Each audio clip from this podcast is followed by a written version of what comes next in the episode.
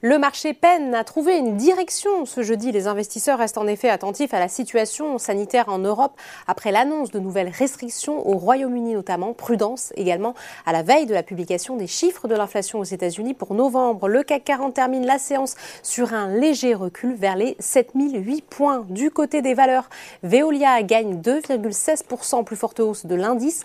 Le titre est soutenu par des informations de Reuters selon lesquelles Bruxelles devrait donner son feu vert au projet de fusion avec Suez. Eurofin Scientifique poursuit son ascension, plus 2,13% sur cette séance. Le titre gagne presque 4% depuis le début de la semaine. Toujours du côté des hausses, dans une séance hésitante comme celle-ci, la prime est donnée sans surprise aux valeurs défensives.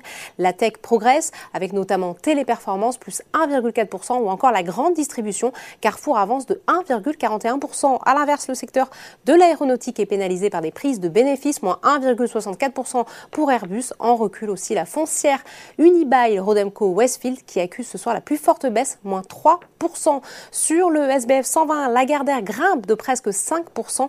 Vivendi avance en effet d'un an son agenda pour prendre le contrôle total du groupe de distribution et de médias.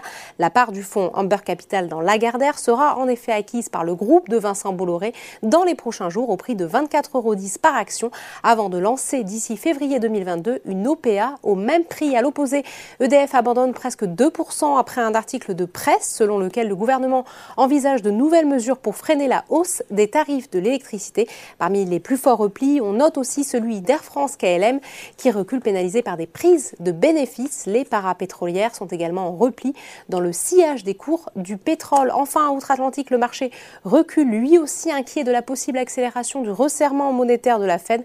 Pour rappel, la Réserve fédérale se réunira le 15 décembre. Voilà, c'est tout pour ce soir. N'oubliez pas, toute l'actualité économique et financière est sur Boursorama.